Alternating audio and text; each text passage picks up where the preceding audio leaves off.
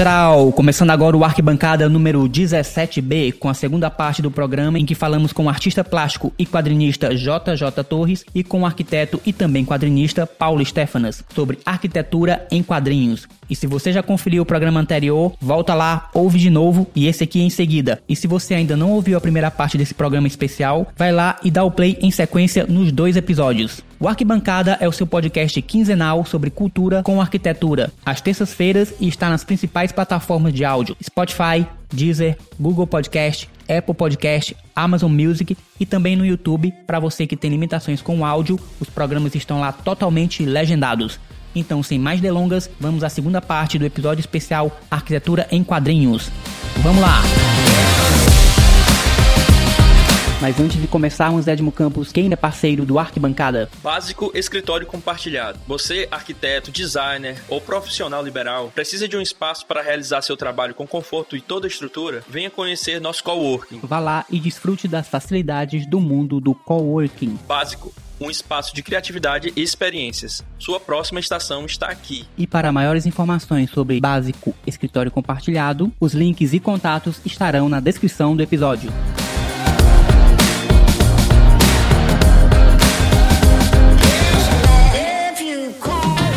Daí a gente pode, digamos que começou ali o que a gente chama hoje de quadrinho, que foram as tirinhas de jornais, Uhum. que depois começaram a ser lançadas revistinhas só disso, ao invés de serem tirinhas anexadas a jornais. Trabalhos, revistinhas mais feitas de forma avulsa. Rapidamente aqui, onde eu pesquisei rapidamente, só complementando, não sei se vai estar certo, mas eles falaram assim que eles fizeram tanto sucesso que, em vez de ser uma parte do jornal, eles acabaram ganhando uma vida própria, digamos assim. Seria um anexo que viria a parte e depois foi com- começou a, a ser vendido é, separadamente, se não me engano, né? Por, bem, bem barato, inclusive. Isso. Eram feitos em papéis bem baratos, assim, que você rasgava fácil e tal. E não era uma arte muito levada a sério. Não era nem considerado muito arte, assim, sabe? Tem razão. Era considerado uma coisa assim de gente meio inútil, assim, na época. A galera não valorizava. Não, era gente burra porque não sabia ler. É. Aí precisava da- das imagens para interpretar as coisas. É, tinha toda uma perseguição mesmo a, a quem lia quadrinho, entendeu? É- Era coisa de gente fútil. Tinha um estigma Fútil, era fútil. É coisa. de gente limitada intelectualmente, é isso? Não, tinha preguiça de ler, sei lá, nesse sentido. E, tem aqui mesmo, foi isso mesmo, século XIX. E daí é engraçado, fazendo paralelo aqui, isso aqui no Ocidente. Enquanto isso lá no Oriente, no Japão, é engraçado, porque não existia muita comunicação entre Oriente e Ocidente. Lá o quadrinho se desenvolveu e foi muito pelo contrário, foi valorizado lá. Tanto que lá se desenvolveu o mangá. Quando o Ocidente descobriu o Osamu Tezuka, que foi um dos maiores quadrinistas na história do Japão, que criou um dos fundamentos mesmo do estilo do mangá, que é a representação de movimentação. Pronto, não é à toa que quando tu lê um mangá, ele é o tipo de quadrinho mais próximo de um filme, de um anime.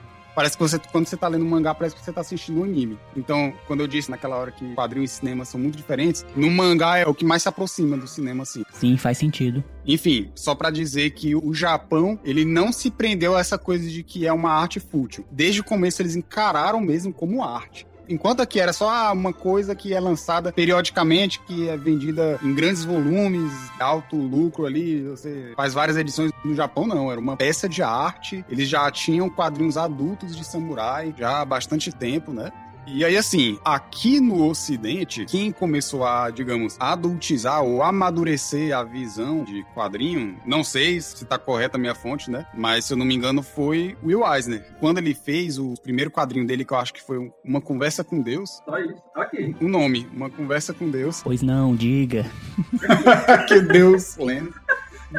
Conversando aqui com ele. Ele teve muita dificuldade. Hoje seria no um começo. podcast com dele. Virgin.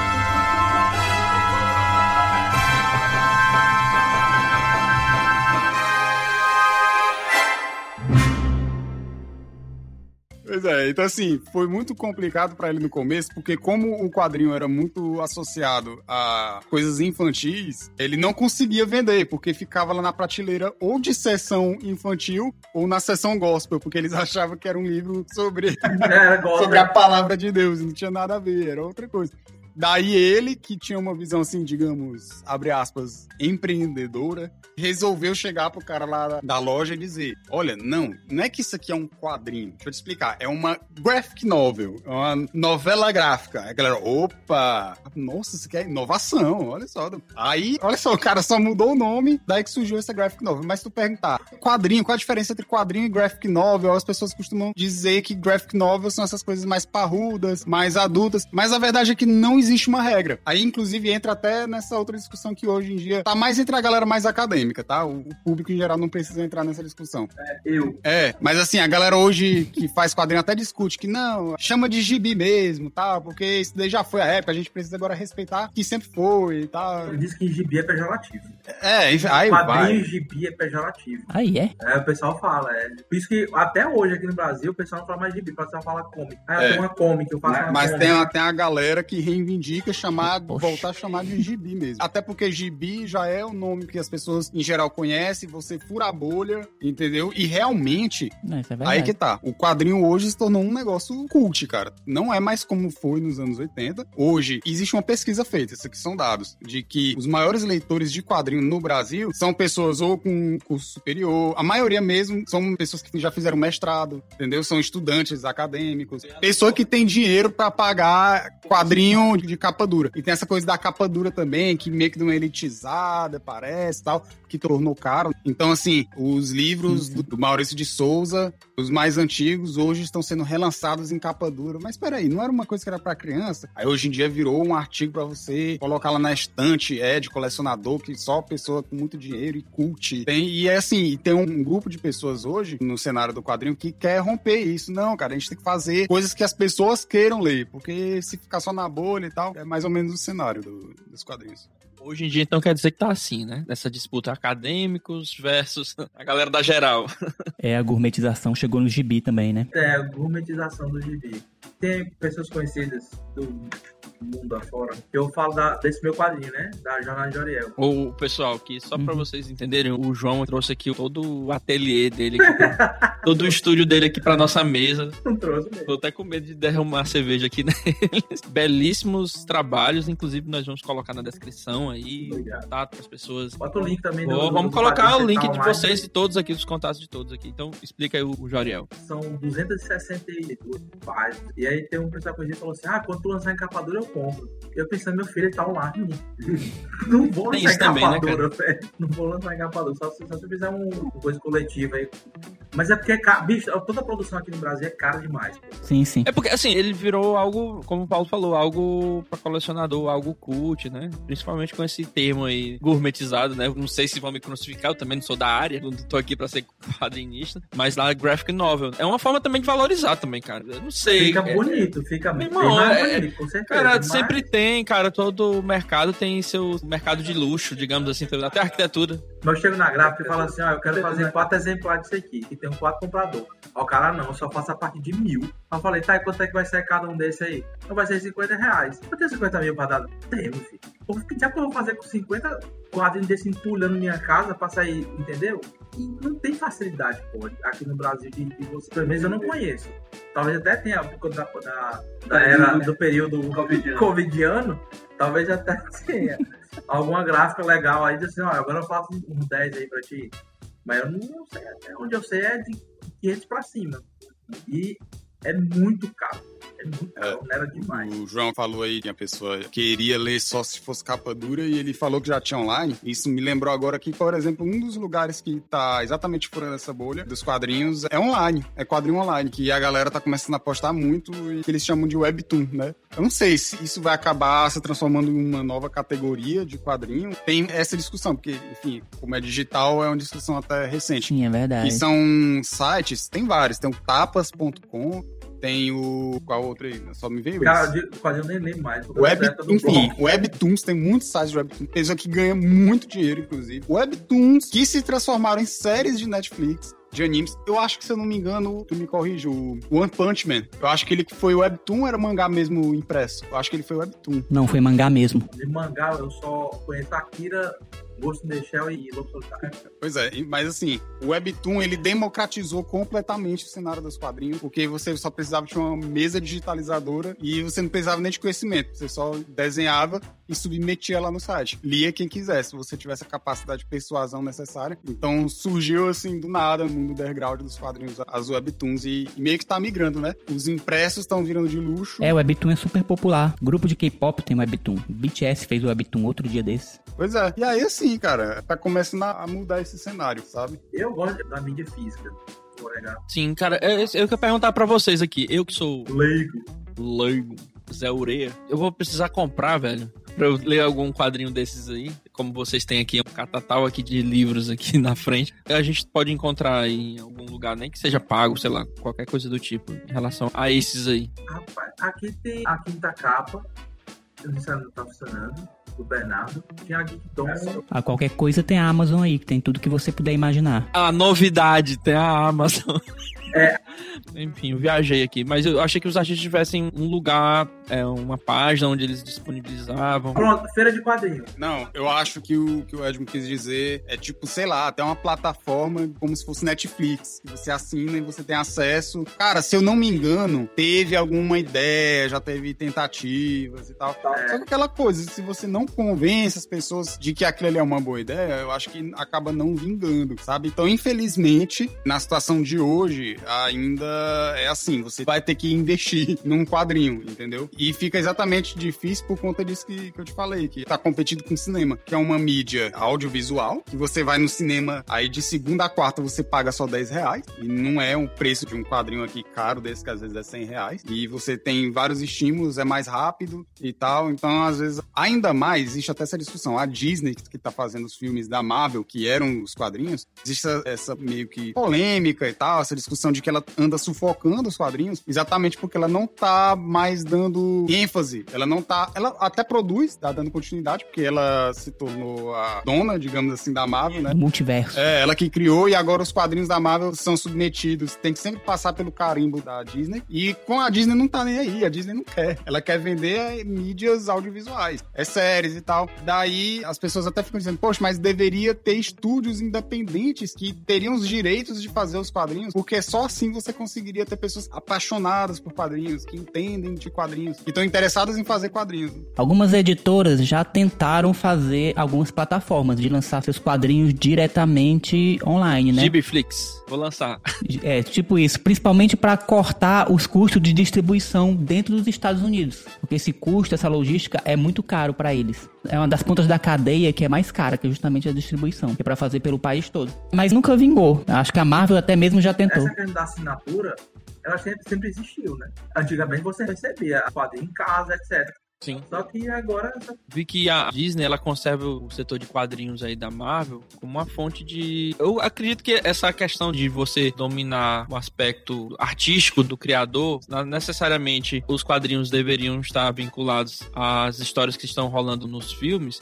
Eu acho que isso aí vai acabar sendo muito ruim para os próprios filmes, né? Porque você vê que a grande fonte de inspiração dos filmes são histórias antigas desses personagens. Tem inúmeras histórias, vários arcos, vários tipos de história. Então é uma profusão criativa. Realmente, os quadrinhos você não tem limite, como vocês falaram aqui. É uma mídia, digamos assim, é uma forma de expressão relativamente barata, apesar de ser trabalhosa, mas com papel e caneta na mão você consegue fazer uma história. E se for uma história muito bem contada, sei lá, pode virar inclusive um filme. E se você tira essa possibilidade do artista viajar nas histórias, é, acaba que você vai empobrecer as próprias histórias dos filmes. Cara, eu tenho muitas dúvidas para onde isso vai, na verdade. Não não faço ideia. Eles usaram várias histórias antigas para basear os filmes atuais. sim. Sim, isso sim. Aí agora as histórias em quadrinhos têm que se adaptar ao que tá rolando no cinema, porque o foco é o audiovisual. Isso lá na frente pode causar um um problema que vai é, empobrecer o universo cine- cinematográfico, porque fica sempre nessa autofagia, né? Do próprio mercado se consumindo. né? O Obi-Wan mesmo, seriado.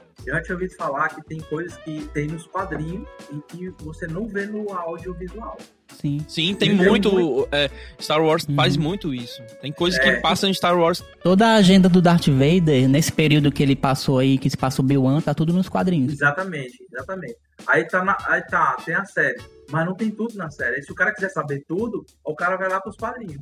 É isso aí, verdade. Eu acho que você não pode fazer esse caminho inverso do cinema pro quadrinho, não, cara. Acaba matando a fonte, maior fonte de inspiração. Fizeram o quadrinho do Darth Vader, pô. Porque saiu do, do cinema para o quadrinho. Inclusive, quem tava desenhando, não sei se ainda tá. É o Mike Deodato, paraibano. Sim, o cara é fera. Uhum. Mas tu sabe o que é mais preocupante? É, não é nem tanto tu adaptar do cinema pro quadrinho, é mais é o fato de que depois esse quadrinho vai ter que servir a narrativa do cinema. É mais difícil tu adaptar um, eu acho, né? Não sei, é, que diretores de cinema me julguem, mas eu acho que é mais difícil tu adaptar um quadrinho pro cinema, talvez, não sei. Também acho. Até esse próprio Asterios Polo, que tá aqui na mesa, aqui, que eu recomendei pro Edmo, ele ganhou o prêmio, inclusive, de melhor quadrinho da década, a década de 2010. E ele é um exemplo de um quadrinho impossível de se transformar em um filme. Impossível por todas as metáforas visuais que ele possui, que não teria como você transformar em áudio e vídeo. Porque você só poderia compreender tudo que ele tá falando se você tivesse impresso numa página, você tivesse o tempo necessário para você passar o olho, você pudesse interpretar a tipografia dos balões de texto, o design do traçado e todas essas questões, e o design, inclusive a própria capa, o título da capa, tem todo um, um significado e um propósito que no filme, se você querer transformar isso, formatar em áudio e vídeo, você não iria conseguir. Ele ia ser aquele filme experimentalzão, né? Seria. É, cara, fantástico esse quadrinho, cara. É, aí teria que ser aquele filme cinema de arte total, sem nenhuma pretensão comercial. Pois é, mas, mas é exatamente isso que eu tô falando. É extremamente rico o universo do quadrinho. Você pode até adaptar, talvez não dê certo. Sim. É. Talvez não seja um sucesso de bilheteria. Sim, é justamente isso. Talvez mude totalmente e aí fãs puristas como você e, e eu agora que eu virei fã, não gostem tanto do resultado. Mas, digamos assim, como fonte de inspiração, fonte de adaptação, o quadrinho deveria ser livre, independente do cinema. É isso que eu tô enfatizando, né? Mas é porque, cara, é mais ou menos como se fosse o seguinte: quem não tem o costume de ler quadrinho não vai talvez entender isso, porque é tipo tentar entender uma nova cor que nunca viu. Então, o quadrinho, a narrativa do quadrinho, para começo de conversa, ele não é simplesmente a junção de imagem com texto. Não é uma prosa ilustrada, quadrinho. Quadrinho é uma linguagem única. Se você pegar um livro e você querer colocar imagens e juntar e fazer balanço de textos, não seria quadrinho só por conta disso, entendeu? O quadrinho ele tem todos os elementos que fazem com que você só vai conseguir entender a intenção, a experiência, você vai, só vai ter aquela experiência se for através da forma como a narrativa dos quadrinhos te apresenta. Então, é como se fosse uma outra dimensão, sabe? Aproveitar teu gancho aí e tu emendar, inclusive o o João aqui, é João Paulo II aqui. Eu só tenho apóstolo aqui. Então, é. O programa tá católico demais. né? Não, a- E meu nome é João José, viu? Tem É sério? É. Ah, o JJ, né? E tem Júnior no final, são três jogos. Ah, no minha gente. Ai, meu Deus. Eu Eu agora aqui. bíblico aqui. João, um verdadeiro profeta.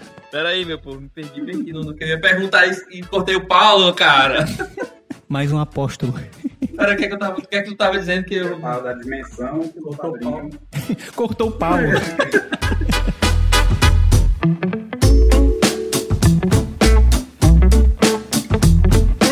Ah, sim, é, exatamente. É isso que eu queria perguntar pra vocês. O que você considera ser um motivo do sucesso dos quadrinhos? Porque eu sei que de 1930, sei lá, até aqui, se não tivesse sido uma coisa interessante, teria morrido há muito tempo, entendeu? Eu quero saber de vocês o que é que vocês consideram que seja o maior atrativo dos quadrinhos em relação a esse gancho, a esse encantamento que vocês tanto falam, que hoje se transformou nesse mercado, inclusive cult. Pergunta difícil. Não, assim, só pra fechar o meu raciocínio, no caso do quadrinho, como ele tem essa linguagem a mais, falando daquela questão lá do cinema, se você transforma o quadrinho pro cinema, é como se você pegasse um filme colorido e transformasse ele em preto e branco, de repente. Você pode até assistir, mas você perdeu as cores. Então, às vezes, você tirar do quadrinho para o cinema significa você perceber uma parcela muito grande da experiência que você vai ter. Falando sobre aquela questão lá do problema de querer fazer o quadrinho servir ao cinema, talvez esse seja um problema, você limitar o quadrinho. E agora, sobre a tua pergunta, a que se deve o sucesso do quadrinho? Cara, eu acho que é simplesmente o fato de ser interessante. Estimula a pessoa de forma diferente. Tipo assim, ó, o cara que lê quadrinho, eu posso estar muito enganado pra caralho, velho. Mas eu acho que ele tá muito mais ligado, por exemplo, a um livro do que a um filme. Da mesma história que eu tô falando. Imagina, Duna. Vamos falar de Duna. Sim, o livro. Você tem um livro Você tem um quadrinho e você tem um filme. Sim, a gente tem essas três mídias no universo de Duna. O cara que pega um quadrinho de Duna para ler, eu acho que ele tá muito mais ligado ao livro, à pureza das palavras do original, do que uma interpretação de uma outra pessoa. Você entende? Porque o, o filme é uma interpretação Uhum. daquele livro lá, da- daqueles começos lá, entendeu?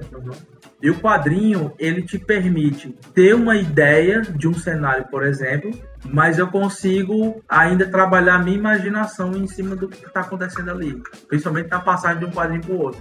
Na passagem do tempo. Que o filme não te dá isso. O filme já te entrega, na verdade. Não, é assim, ó. Você não precisa criar, né, cara? Eu acho que é muito isso como o João falou, cara. Essa história de você usar sua imaginação pra completar algo torna o poder de contar a história muito mais amplificado. E no fim das contas, essas coisas são feitas pra contar a história. O quadrinho conta a história, um livro conta a história. E se algo conta uma história de uma maneira muito interessante, muito forte, vai acabar sendo sucesso, conquistando as pessoas. É, é por aí mesmo. É um exercício imagético também, né, cara? Você imaginar, você vislumbrar imagens. Eu lembro demais, eu lendo, não quadrinhos, mas O Senhor dos Anéis. Cara, como é rico de detalhes aquele livro lá, né? Se você puxar para uma literatura mais atual, você tem o Guerra dos Tronos. O cara passa três páginas para descrever o que está sendo servido para a galera comer. E você vai assistir a série, nem mostra a diabo da mesa. Crônicas de Gelo e Fogo, né? É isso? É, é, exatamente. É muito interessante. E se você for observar, cara, relacionando aqui também um pouco com essa questão da imagens sequenciadas, como você estava falando, né? Que também faz parte desse encantamento, né? De você usar essas imagens sequenciadas. E isso muito foi usado também na própria arquitetura. Vocês falaram de pinturas rupestres, mas, por exemplo, nas casas romanas existiam os afrescos. No próprio Egito, as pinturas contavam uma história. Vários exemplos aqui você pode relacionar essa questão da imagem sequenciada com uma história. Eu acredito que esse encantamento vem de muito tempo, enraizado na gente, e agora só que com a nova roupagem e um nome diferente, né? É.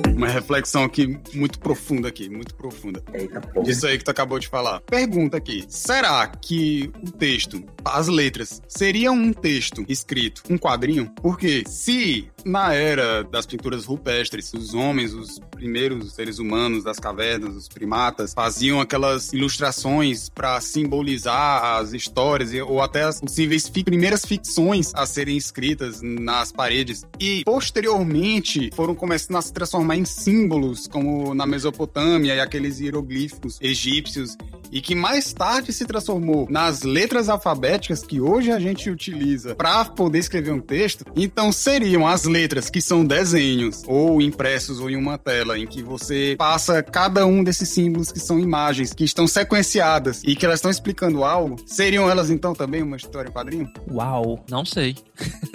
mas assim, eu acredito que um linguista saberia falar aqui pra gente exatamente qual é a origem, mas eu acredito, assim, eu vou falar aqui na base do achismo aqui. Acredito que as letras surgiram pra você simplificar a forma de comunicar. Né? Já pensou se todas as vezes a gente precisasse desenhar algo pra alguém, se bem que às vezes a gente faz aqui direto aqui no escritório de arquitetura pra explicar. Essa é a linguagem do projetar em arquitetura, né? O conceito de quadrinho é arte sequencial Isso. e não símbolo sequencial. É isso, imagens sequenciadas. Mas é porque letras também são sequenciadas, entendeu? São, mas eu acho que elas são mais consideradas símbolo do que simplesmente imagem. Aham. Entende? Tu tá entendendo mais ou menos a, Eu tô a entendendo. diferenciação? Eu tô entendendo. Tem todo um contexto numa cena. Mas tu falou um negócio aí que eu fiquei É, é, que tá. cabeça. A Capela Sixteen, aquilo ali, cara, é uma cena se desenvolvendo. Tem toda uma história sendo contada ali. Não precisa necessariamente ter uma imagem sequenciada, mas ali é uma história que tá sendo contada. Que é a gênese da humanidade. No Egito também, cara. No Egito, muito fortemente, cara. As tumbas, cada, cada pedaço de, de parede lá, que elas eram divididas por colunas também, né? É, elas tinham a mesma cena, só que com personagens interagindo. Coluna de Trajano. Sim, cara, tá cheio de exemplo ao longo dos tempos. É porque tu falou da Capela Sistina, que não é exatamente uma arte sequencial, mas até sobre se a definição de quadrinho é se é arte sequencial ou não, também é discutível. Porque se tu tem um quadrinho ali, uma página que ela tá com layout, que tá com os quadros, e não necessariamente um acontecimento de um quadro vem depois do quadro anterior, mas você entende, você tem a compreensão, aquilo ali pode também ser considerado quadrinho. Um quadrinho feito só de splash. Isso, Feito só de, só só de uma, um- uma página. Justamente. só? E até também nisso do Egito, inclusive era arte sequencial. E fonética também. É, Porque pra tu ver como as coisas começam a se misturar, a gente falou aqui que quadrinho pode ser filme, e agora a gente tá dizendo que quadrinho pode ser as próprias letras. Porque tem um pouco a ver. As origens, elas meio que se entrelaçam. E aí talvez a gente chegue aqui na resposta da tua pergunta que tu fez, de o que se deu esse sucesso dos quadrinhos no início. Porque talvez tenha sido o momento onde a gente meio que voltou às origens de não só contar histórias através de letras, mas também através das imagens, que é como a gente contava antigamente. Eu acho que mais fortemente é a imagem, cara. E a imagem fala muito mais que a palavra, cara. É, sinceramente. Muito mais rápido. Chega muito mais rápido. Como vocês falaram, não precisa nem de texto, nem de balão, balãozinho, né? No, no- Eu jurava que vocês iam perguntar assim, ah, a questão. Eu falei assim, não, agora uma pergunta. Tu falou, eu tenho uma pergunta pra você. Aí tu fez aquela parada dramática. Na minha cabeça ainda veio, tipo, eram os deuses astronautas. Muita loucura, gente.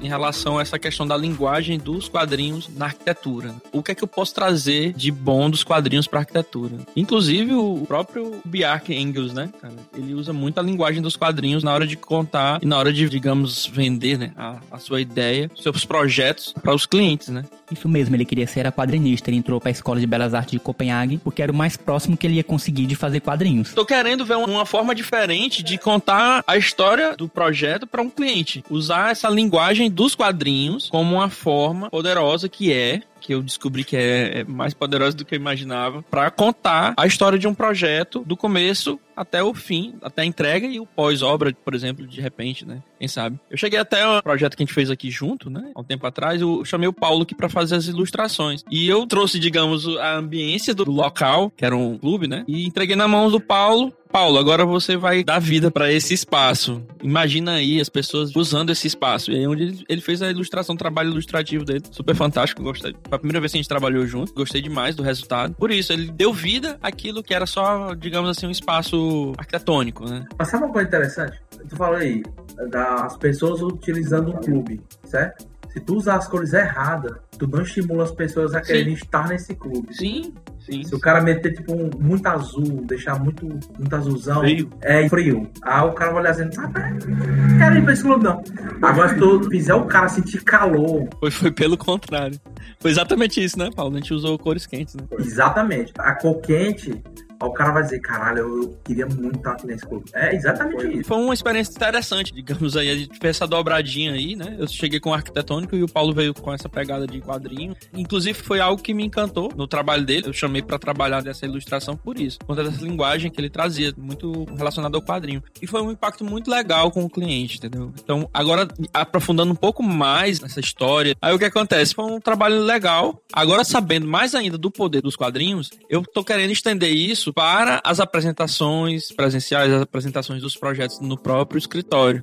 Porque tem uma linguagem forte de imagem e fala muito mais do que as palavras, é isso. É bem interessante essa ideia de que o alfabeto greco-romano possa ser interpretado como quadrinhos. Mas tu não acha não, Paulo, que pensando em termos de ideias e desenhos, talvez a ideia de quadrinhos esteja mais relacionada a ideogramas, como por exemplo os chineses e japoneses, os kanji, do que um alfabeto que representa basicamente uma maneira de construir ideias que seja expressada basicamente de fonemas, como é o caso do nosso alfabeto? É que, na verdade, assim, se a gente pega a, a teoria da evolução, digamos aí, o ser humano veio dos ancestrais primatas, dos macacos de hoje, e antes pareciam fuinhas, e antes eram peixes, e antes, sei lá, a gente não consegue olhar hoje com alface e se identificar com ele, entendeu? Apesar de ter sido vindo de um mesmo ancestral em comum. Então eu acho que o alfabeto romano, ele, apesar de ser muito mais simplificado, ainda assim, ele vem de um processo evolutivo das simbologias da linguagem que teve início lá nas ilustrações rupestres. Então, talvez é porque a gente enxerga da concepção que ela é dada hoje, da atribuição que é dada ao alfabeto romano hoje, que é simplesmente a funcional. Mas se a gente lembrar que são imagens, são símbolos, de forma, se você abstrair, eles são desenhos, eles continuam sendo desenhos, e eles vêm, aí eu não sei, o João, que é historiador, vai saber melhor do que eu aí. Fui lá da Arábia, sei lá o quê, fazer uma retrospectiva do alfabeto, mas ele surgiu. Fenícios. É, eles eram hieroglifos, eles eram simbologias que antes o A, se eu não me engano, representava a cabeça de um boi, que era pra representar É o o boi. tal, é o.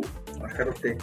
Isso, lá no grego arcaico. Então, assim, hoje que se transformou na fonética, porque foi a simplificação do processo em prol da funcionalidade. Mas, no fim das contas, continuam sendo desenhos, grafismos, que servem para explicar algo, para transmitir uma informação, coisa que as pinturas rupestres já faziam. Quanto ao significado, mas esse negócio que tu falou do kanji, é realmente, ele tá bem mais próximo da imagem realmente que ele representa. Eu sempre lembro do arroz, né? Que, é- que é aquele meio estreladozinho assim, Sim, sim. na, a, a plantinha do arroz assim pra cima, refletido no rio. No rio não, na plantaçãozinha lá na água. E eu acho que ele tá bem mais próximo mesmo. É, de fato, tá bem próximo. Agora, realmente, o nosso alfabeto, ele é mais fonético, ele passou a ser mais simbólico, mas, por exemplo, se você pegar o, o alfabeto árabe, ele é ondulado, pô. Esse sim, ele é fonético, é músico, ele é musical. É, ela não chega a ser uma língua tonal, mas realmente ela é bem musical. Tanto que ele é em onda, velho. Não sei nem se tem a ver isso, ou se pode ser só uma coincidência, mas a gente É que a escrita em árabe, para esses povos, é uma forma de arte muito valorizada, muito sublime, inclusive. É. O som é onda. E ele parece um monte de. Muito fluido, né? Exatamente, exatamente. E uma coisa interessante é que as representações mais antigas do Islã e etc., eles não tinham imagem, né? Acho que eles eram mais feitos com letras. As imagens elas são bem mais. É tipo depois de Maomé. Acho que Maomé ainda é representado em algumas pinturas. Eu não sei nem de quando são. Mas ele não tinha imagem. Era só letra e por isso que tinha essa mobilidade assim. Cara, letra é massa, velho. É, cara, a tipografia é muito massa. Não sei se tem a ver com o fato de que, até se tu parar pra prestar atenção, os retratos, os quadros e os adornos das paredes dos muçulmanos na, no Oriente Médio é muito tipografia, ao invés de ser ilustração. Bonito, é uma tipografia bonita. Matemático. É muito matemático aquilo ali, cara. Eles têm um, um senso de simetria fantástico.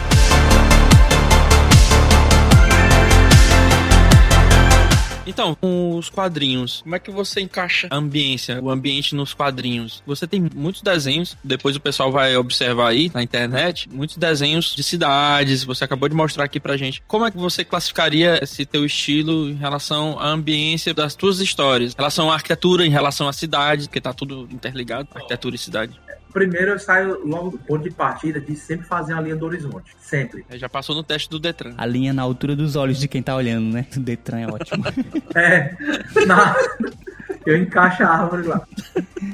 Porque a partir dessa linha do horizonte, eu, eu sempre faço a primeira central ao quadro. Tanto o quadro. É... Como é que é o nome? Porra, Covidiana de lascar essa era Covidiana. é Foda, velho. Esquece tudo.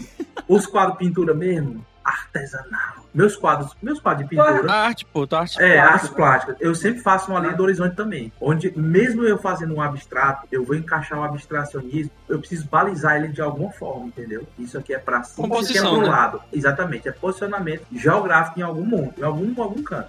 Certo? Agora, Uhum, saquei. nos quadrinhos, eu sempre começo linha do horizonte no centro do quadro, e aí eu já tenho feito um esquema antes, eu tenho feito um RAF, e diz, não, a câmera, Tá, só explica o que é RAF pra gente. a RAF, RAF é é a garatuja, Agora ferrou. o que é garatuja? Falou tudo.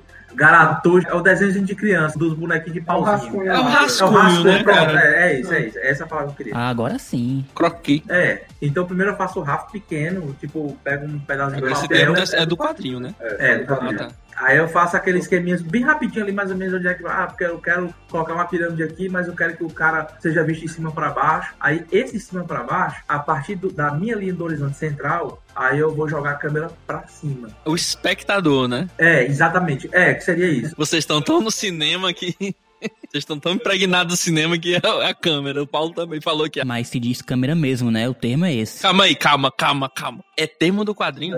É, Câmera. usa, vejo usa. você falando. Cara, pô, então. Então, ponto de vista, né? É melhor É, câmera, porque ela tá enquadrada. Tá bom. O ponto de vista é muito longo, câmera é mais curto. Câmera é mais rápido de falar. Câmera. Tipo, aí eu tenho a imagem. A partir dessa linha do horizonte, que o Leno até falou assim: ah, eu gosto de chamar de linha da altura dos olhos. Sim. Eu acho que É. bem mais entendível isso aí. Aham. Aí eu elevo isso. Aí quando eu elevo essa linha, então tudo aquilo que tá pra baixo, eu tô vendo de cima pra baixo. Aí, meu amigo, é começa a construção, entendeu? É como tu pegar o. Como um dos programas que tu usa de arquitetura? Ah, meu amigo, um trilhão de programas aí que tem, mas. Você bota a câmera assim, joga pra baixo pra você ver como é, É, que tá a iluminação. vários entendeu? Revit, SketchUp. É. Todos têm Então, essas. você essas isso. Aí tem os pontos de fuga que eu interpreto como sendo a visão periférica, entendeu? Que é como se fosse visão periférica. Quando o pessoal trabalha muito, ah, é ponto de fuga. Tá, trabalhou nos cantos lá do quadro, vamos supor. Mas se eu jogar o meu olhar um grau para direita, esse ponto de fuga, ele já vai vir um grau para a direita junto. Sim, então, então, tu usa muita linguagem da perspectiva mesmo. Perspectiva é, eu uso demais. Perspectiva demais. cônica. Uso tudo isso aí. Às vezes eu uso três, quatro pontos de fuga, porque eu uso de cima e de baixo, de um lado e de outro. É o multiverso da loucura mesmo. Então, assim, aí tu falou da questão da ambientação. A ambientação, para mim, eu gosto muito de utilizar o tempo todo. Porque eu tô dando contexto no que tá acontecendo. Primeiro capítulo, deserto. Tem ambientação eu tive que fazer uma construção, entendeu? Pesquisa. tudo, eu tive que fazer isso aí. É, outra, na hora que eles chegam na cidade, eles estão dentro de um hotel. Então eu tenho que ter, por exemplo, uma placa de saída, eu tenho que ter um hall. Então eu tenho que conhecer esses elementos de um hotel para poder fazer isso. Sim. E a pessoa olha assim, não, ele está no hotel, porque tem um hall. Os elementos, né? Os hotel. elementos, é. E tanto que eles saem, ah, vamos sair por aqui. Aí tem lá a placa de saída é o tempo todo que eu tô utilizando. Nesse outro quadrinho que eu tô fazendo, é dentro de uma casa. Eu tive, eu fiz a planta baixa dele, eu tive que fazer cada cômodo. E o que que tinha em cada cômodo, porque como a ambientação era simplesmente dentro da casa, os personagens estão entrando e saindo direto da sala. É um fator importante na narrativa, né? Exatamente, para não quebrar o espaço, né? isso. Né? O espaço, exatamente. E a própria história, os objetos caíam. Então, tipo, ao longo da história, tu vai olhando que na prateleira tem menos prato do que no capítulo anterior, sabe? E existe essa diferença de tempo, por exemplo, quando passa de um livro para o outro, é porque são três livros essa história que eu estou fazendo. Tipo, antes você vê a casa toda arrumada, no outro a casa tá totalmente devastada, toda quebrada, entendeu? Pra mostrar a importância, né? Pra mostrar o tempo atuando em cima dos objetos, inclusive. As paredes estão mais sujas, tem pouca iluminação dentro da casa. A iluminação eu uso direto, principalmente se ele tiver textura, porque a textura ela me possibilita eu, eu brincar de, com a iluminação, de onde vem. Então, de dia eu tenho uma sombra lateral, à noite eu tenho uma sombra vertical. Certo. Entendeu? Entendi. Perfeito. Então, esses elementos todos da arquitetura e da forma como está construído, eu levo em consideração.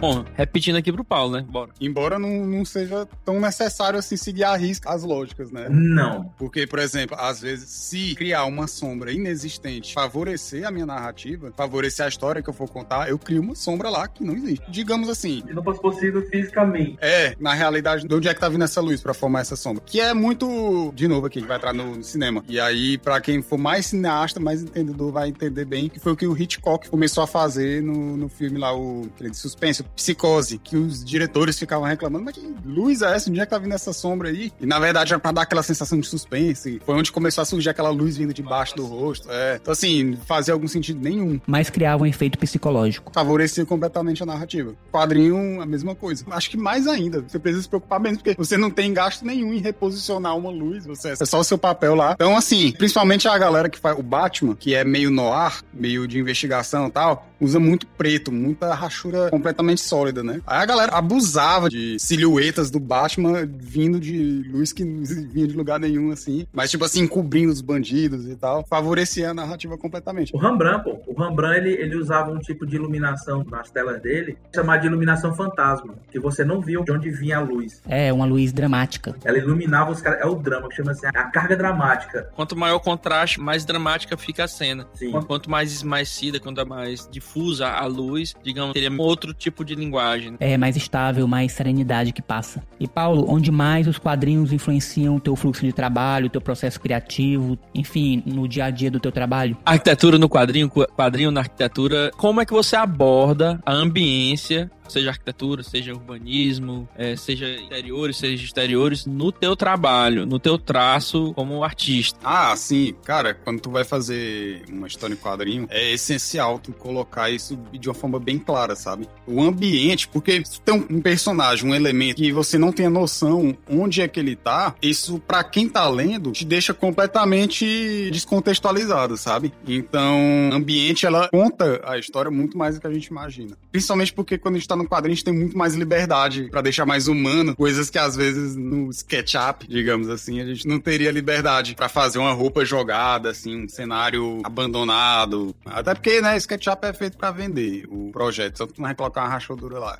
Embora tenha renderizadores que tenham esses efeitos. Mas você coloca toda a humanidade, todos os traços, todas as, digamos, cicatrizes do ambiente, conta a história daquele lugar. Tudo aquilo que você vê. Tipo, eu tenho um exemplo, que é esse daqui, do quadrinho Asterios Polyp, conta a história, inclusive, de um arquiteto. Então, toda a narrativa desse quadrinho vai abordar muito a arquitetura ao extremo, assim. Já falando aqui das dicas aqui, dos trabalhos essenciais. É, ele vai falar muito de arquitetura, design, vai citar, inclusive, vários arquitetos famosos extremamente necessário para quem estuda arquitetura. Quem estuda arquitetura e quer ler alguma coisa de quadrinho, cara, não precisa nem gostar de quadrinho, não. Leia Asterios Polyp. E assim, você tem na história né, o apartamento do protagonista, né, o, o Asterios, que mostra a sala lá de um ângulo, né, a, a câmera se posiciona. E em vários momentos durante a história, esse mesmo ambiente, a sala, né, é mostrada daquele mesmo ponto de vista, só que às vezes tem uma revista ali em cima da mesa que não estava antes, uma caixa de alguma coisa que foi levada até ali, que estava aberta e tal. Então, assim, uma taça que estava ali. Então, essas coisas, elas vão contar a história completamente. Claro, conforme a capacidade de quem fez o quadrinho de narrar. Rapidamente aqui, só uma impressão minha também em relação a esses quadrinhos. De cara, você vê o apartamento dele e quem é arquiteto vai, vai observar lá vários objetos de design, cadeiras, de, de mobiliários autorais, né? De arquitetos famosos, né? Da Bauhaus também, não lembro exatamente. Mas hermético, né? A, a casa é limpa, simplesmente. Parece uma fotografia, né? E aí diz muito do personagem nessa imagem. E em diversos momentos, como você falou, ela aparece essa mesma cena, mesmo ângulo, mesma perspectiva, só que é, em momentos diferentes do personagem. Então já essa mesma sala ela tá totalmente bagunçada. Então ela conta muito da história história do personagem. Essa sala especificamente. Eu, eu... Isso é uma representação da cabeça dele. É, pelo eu, que eu tô eu, suspeitando, eu não Exatamente. Vi, mas eu imagino que seja isso, né? Que você chega, você é levado para aquele apartamento, né? De cara você vê que o cara é um consumidor de design, é um cara cult, enfim, que o personagem é chato, mas a história é interessante porque ele faz uma jornada de autoconhecimento, inclusive. E durante toda essa jornada, essa cena específica não muda o ângulo, não muda a perspectiva, nada. Ela é sempre mostrada do mesmo ponto de vista, do mesmo na câmera, como vocês falaram. E aí você vê a casa de diversas formas. Caótica, né? Toda bagunçada. Isso fala muito do personagem. Então é extremamente necessário essa cena, esse momento aí durante esse quadrinho que eu achei sensacional. Bom, e João e Paulo, e o que vocês indicariam como influências, como autores e obras que quem quisesse saber mais sobre o tema arquitetura em quadrinhos, vocês recomendam que procurasse? Will Eisner. Ele faz muita coisa urbana, cara. Eu vou citar o New York, Nova York, do Will Eisner, que eu acho bem interessante. Eu acho que é a primeira cena desse livro, Nova York, aí. O nome é Nova York, A Vida na Grande Cidade. Cara, perfeito, perfeito. É, Eisner é um clássico. E o que mais você destacaria aí pra gente, João? Tem um quadrinho chamado Do Inferno, do Alan Moore, do Alan Moore que ele fala sobre o Jack o Estripador. Então você vê as ruas britânicas, sabe, assim, de Londres e tal. É interessante ele fala muito sobre as vielinhas britânicas, que eu acho interessante. É um quadrinho todo preto e branco. O do Will também é todo preto e branco. O Moebius, ele distorce muita coisa, né? Moebius é foda. Mas, mas também é muito bom. Moebius influenciou arquitetos. Foi. Onde eu andei pesquisando aqui, ele foi chamado para ir pro Blade Runner também. E o Quinto Elemento também. Bom, e inclusive ele recusou trabalhar no Blade Runner e depois se arrependeu. É verdade, cara, que fora. E o meu, eu mostro muita ambientação o tempo todo eu tô ambientando os personagens, entendeu? E onde a gente encontra o teu? Tá online. Ele é um desses sites que é gratuito e o cara pega seu domínio de volta e dá uma numeração gigante, mal com CPF. Bom, pois então a gente vai colocar na descrição. Bota o link. Boa. E Paulo, então, você, quero dicas. Para indicar do começo, né? O Asterios Poli, a gente já falou aqui, ele conta a história de um arquiteto com toda a sua dureza, sua rispidez, um cara chato, um arquiteto muito conceituado, mas nunca construiu um dos seus projetos. Ele só fez projetos, mas nunca foi construído. Enfim, todo o quadrinho é extremamente inteligente e feito em cima de conceitos arquitetônicos, dos conhecimentos teóricos da arquitetura. É incrível, assim, recomendo demais a leitura do Asterios Polyp, tanto por pessoas novatas nos quadrinhos, quanto pessoas já experientes no quadrinho. E toda vez que você for ler, ele vai ser uma experiência nova, porque você sempre vai aprender coisas novas. Você vai perceber coisas que você não tinha percebido antes. É impressionante. Também o Nova York, do Will Eisner, né? O João falou do Will Eisner, eu quero focar nesse, de Nova York, porque ele é uma coletânea, digamos, tipo sketches melhor, tirinhas. É como se fossem tirinhas inspiradas na cidade de Nova York, de coisas do cotidiano que aconteciam que o Will Eisner, ele morou, ele conhece Nova York como ninguém. E ele fez esse quadrinho exatamente das experiências vividas dele. Ele anotou, é engraçado, ele anotou tudo, inclusive a própria capa. É o próprio Will Eisner desenhando as pessoas correndo naquela cidade caótica. E é impressionante, porque na faculdade de arquitetura eu estudei a história da arquitetura, a gente acabou passando, né, por Nova York, obviamente, como um exemplo de uma cidade caótica e cresce descontroladamente para cima e as pessoas lá embaixo e tal. E assim, a gente não sabe exatamente. A gente fica ouvindo esse termo aí, por exemplo, cosmopolita, que diabo é isso? A gente não sabe. E esse quadrinho, ele é impressionantemente elucidativo nessas questões, porque, por exemplo, ele aborda um quarteirão e ele faz meio que poemas em volta dos elementos urbanos, de uma forma que eu, mesmo eu nunca tendo ido sequer para Nova York, eu consigo entender completamente o que ele tá colocando. É impressionante. Ó, oh, na faculdade eu tive muita dificuldade de entender essa questão do urbanismo, que tanto se falava de urbanismo. Você ainda não entendeu? Leia isso aí que eu garanto que você não vai ter dúvida qual é a questão sobre urbanismo que tanto se fala. Garanto. Se a minha garantia aqui não funcionar, devolvo o seu dinheiro.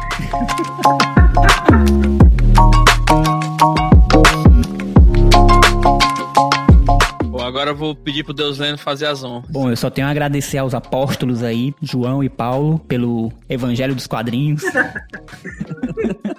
É, João, foi um prazer, cara, te conhecer. Espero que você volte aqui para conversar mais sobre esse assunto que é extenso e que dá muito pano para manga, muita tinta para papel. É exatamente, voltar aqui também falar sobre o outro trabalho dele como artesão. É. E eu agradeço demais, que é o primeiro podcast que eu participo. Olha aí. Ainda mais falando sobre quadrinho, que é um negócio que eu gosto. Bom demais. Legal, cara. Muito bom ter vocês aqui, o Paulo novamente. O Paulo vai viajar agora, vai morar agora em BH, né? Vai ficar lá perto da FIC. Vai pra terra dos quadrinhos.